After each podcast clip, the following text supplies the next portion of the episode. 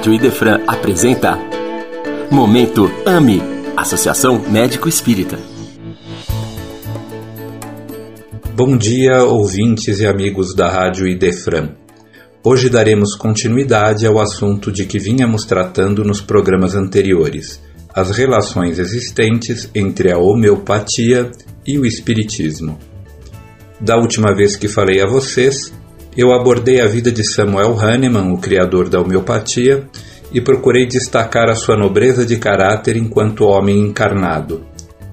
Hoje veremos que Hahnemann teve papel importante como membro integrante da equipe espiritual que contribuiu com Allan Kardec na codificação da doutrina espírita. Hahnemann desencarnou em 22 de julho de 1843. Allan Kardec publicou o Livro dos Espíritos em 1857. Foram 14 anos de intervalo. Durante esses 14 anos e mesmo depois, Hahnemann, tendo concluído a tarefa de estabelecer na humanidade os alicerces da homeopatia, dedicou-se a orientar e inspirar Allan Kardec, junto com o grupo liderado pelo Espírito da Verdade, para implantar o Espiritismo na Terra. Hoje abordaremos essas interações do espírito Samuel Hahnemann com o trabalho de Allan Kardec. A primeira participação de Hahnemann no trabalho da codificação espírita, pelo menos a primeira participação de que eu tenho notícia, está registrada em obras póstumas de Allan Kardec.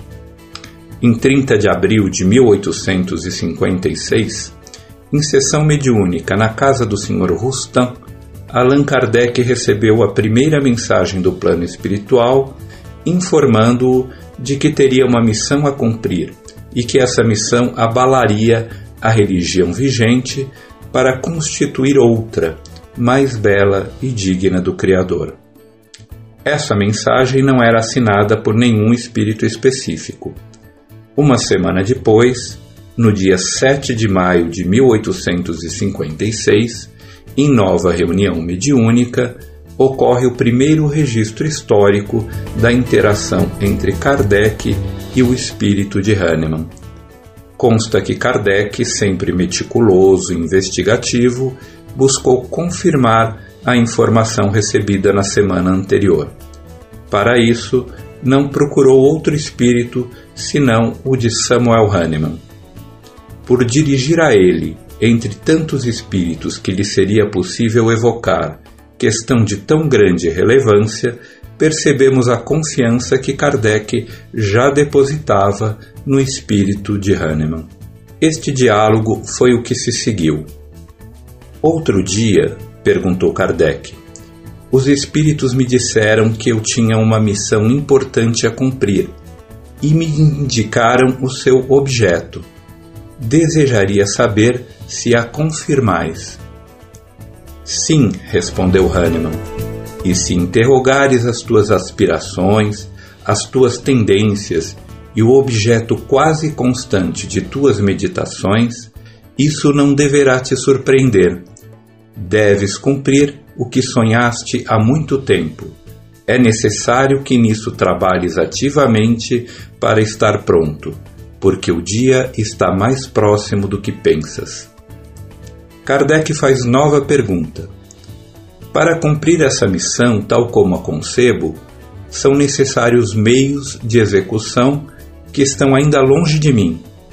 Hahnemann responde: Deixa a providência fazer a sua obra e será satisfeito. E assim termina essa primeira notícia histórica de comunicação entre esses dois espíritos, um no plano encarnado e outro no mundo material. Temos, portanto, nesse diálogo, o primeiro registro documentado da interação de Hahnemann e Kardec. Cerca de um mês depois, em 10 de junho de 1856, houve outra comunicação, que também está registrada em obras póstumas, na qual, de novo, fica evidente a confiança que Kardec depositava no espírito de Hahnemann e o papel orientador que este último teve nos trabalhos da codificação. Kardec pergunta a respeito da conveniência de servir-se das faculdades de determinado médium para dar continuidade aos trabalhos da codificação. Hahnemann o desaconselha, o que posteriormente se revelou uma boa orientação, posto que o médium em questão decidiu fazer de sua faculdade mediúnica uma fonte de fortuna e acabou por desmerecer o dote que possuía. O próximo registro documentado dos trabalhos conjuntos de Hahnemann e do grupo de Kardec está registrado na Revista Espírita numa comunicação à Sociedade Espírita de Paris, datada de 13 de março de 1863, através da mediunidade da senhora Costel. Essa é uma importante comunicação sobre a medicina, a homeopatia e sobre o Espiritismo como aliado da homeopatia. Resumidamente, Hahnemann explica que a homeopatia representa a renovação da medicina, que ela foi combatida ferrenhamente pelo que ele chama de medicina antiga, mas que a homeopatia venceu todos os obstáculos. E afirma ainda que cabe ao Espiritismo o papel de grande auxiliar da homeopatia, que graças ao Espiritismo a medicina antiga abandonará um dia a tradição materialista que lhe retardou por tanto tempo o desenvolvimento. E aqui, aproveitando esta afirmação de Hahnemann, eu gostaria de convocar os espíritas que me ouvem a contribuírem para que o Espiritismo cumpra esse papel. Que modifiquem o seu próprio viés materialista de encarar a saúde. Que procurem, por exemplo, enxergar na enxaqueca que os incomoda uma origem espiritual anterior à modificação do quimismo cerebral e que não será curada simplesmente pela ingestão de medicamentos que modificam o ambiente metabólico do cérebro. Que deixem de esperar que um inibidor da acidez gástrica seja capaz de curar sua gastrite, porque a causa está antes no espírito que no corpo. Assim, estarão entrando no terreno da homeopatia, no terreno das causas, e contribuindo para que a ciência criada por Hahnemann cresça e assuma seu grande papel na transformação da medicina materialista que domina ainda em nossos dias. Retornando ao nosso tema, a próxima comunicação documentada de Hahnemann faz parte do Pentateuco Espírita. Está no Evangelho segundo o Espiritismo, capítulo 9, item 10. Bem-aventurados os, os mansos e pacíficos. E é também datada de 1863. Nessa comunicação, Hahnemann, dissertando sobre a cólera, desconstrói o argumento de que a organização física é responsável pela viciação moral. Enfatiza, pelo contrário, que os vícios morais são advindos do espírito. E ele termina este capítulo com a seguinte afirmação: Dizei, pois, que o homem só se conserva vicioso porque quer permanecer vicioso, que aquele que queira corrigir-se sempre o pode, de outro modo, a lei do progresso não existiria para o homem. Mais uma vez, temos diante de nós uma afirmação oriunda do plano espiritual superior que nos faz questionar a validade de tratamentos químicos para as viciações do espírito, como, por exemplo, a cólera, mas entre as quais poderíamos incluir a ansiedade, a preocupação, o medo, a tristeza, entre outras. Quanto à participação de Hahnemann no Evangelho segundo o Espiritismo, cabe fazer ainda um comentário. Como sabemos, o Evangelho segundo o Espiritismo é uma das principais obras do Pentateuco kardeciano, da instrução renovadora que veio para transformar um mundo em um mundo melhor. Essa obra, importantíssima do ponto de vista espiritual, é constituída por cerca de 321 mensagens, além de 114 citações evangélicas e 45 preces espíritas, distribuídas em 28 capítulos. De todas as mensagens, cerca de 100 recebem uma assinatura espiritual, algumas por espíritos que não se identificam e outras por 39 espíritos diferentes que assinam os próprios nomes. Hahnemann é um desses que assina seu próprio nome.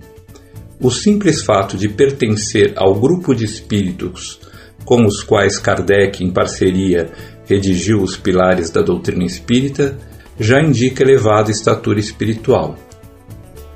Porém, há ainda um fato a considerar. Por que motivo a espiritualidade superior, coordenada pelo Espírito da Verdade, teria permitido que os nomes de alguns dos espíritos que trabalharam na codificação, entre eles o de Hahnemann, fossem registrados para a posteridade enquanto outros permaneceriam no anonimato? No Espiritismo, estamos habituados com o axioma que diz que nada ocorre por acaso. Será que existe acaso no fato de o nome de Samuel Hahnemann estar registrado no Evangelho segundo o Espiritismo?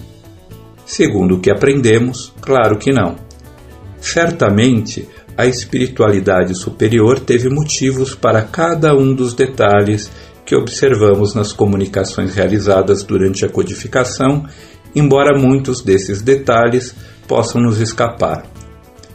Eu acredito que, grafando a assinatura de Hahnemann em uma das comunicações, havia a intenção de associar, através do seu nome, a homeopatia ao espiritismo, para que essa associação fosse um dia percebida claramente pela posteridade, ou seja, por nós.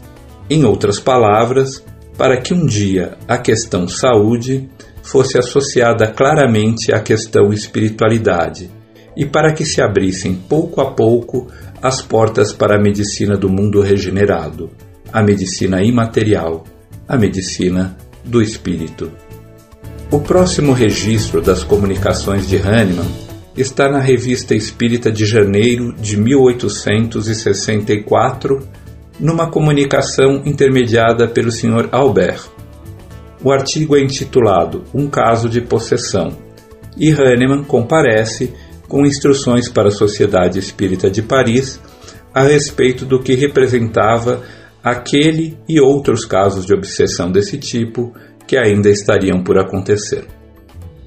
A última comunicação de Hahnemann da qual eu tenho notícias é uma comunicação realizada em março de 1875 através da mediunidade da Madame Watteville Crelle, a mesma médium que psicografou a conhecida prece de Carita e que se encontra na obra Rayonnement de la vie spirituelle, um título que significa algo como irradiações ou emanações da vida espiritual e que contém diversos documentos psicografados por essa médium.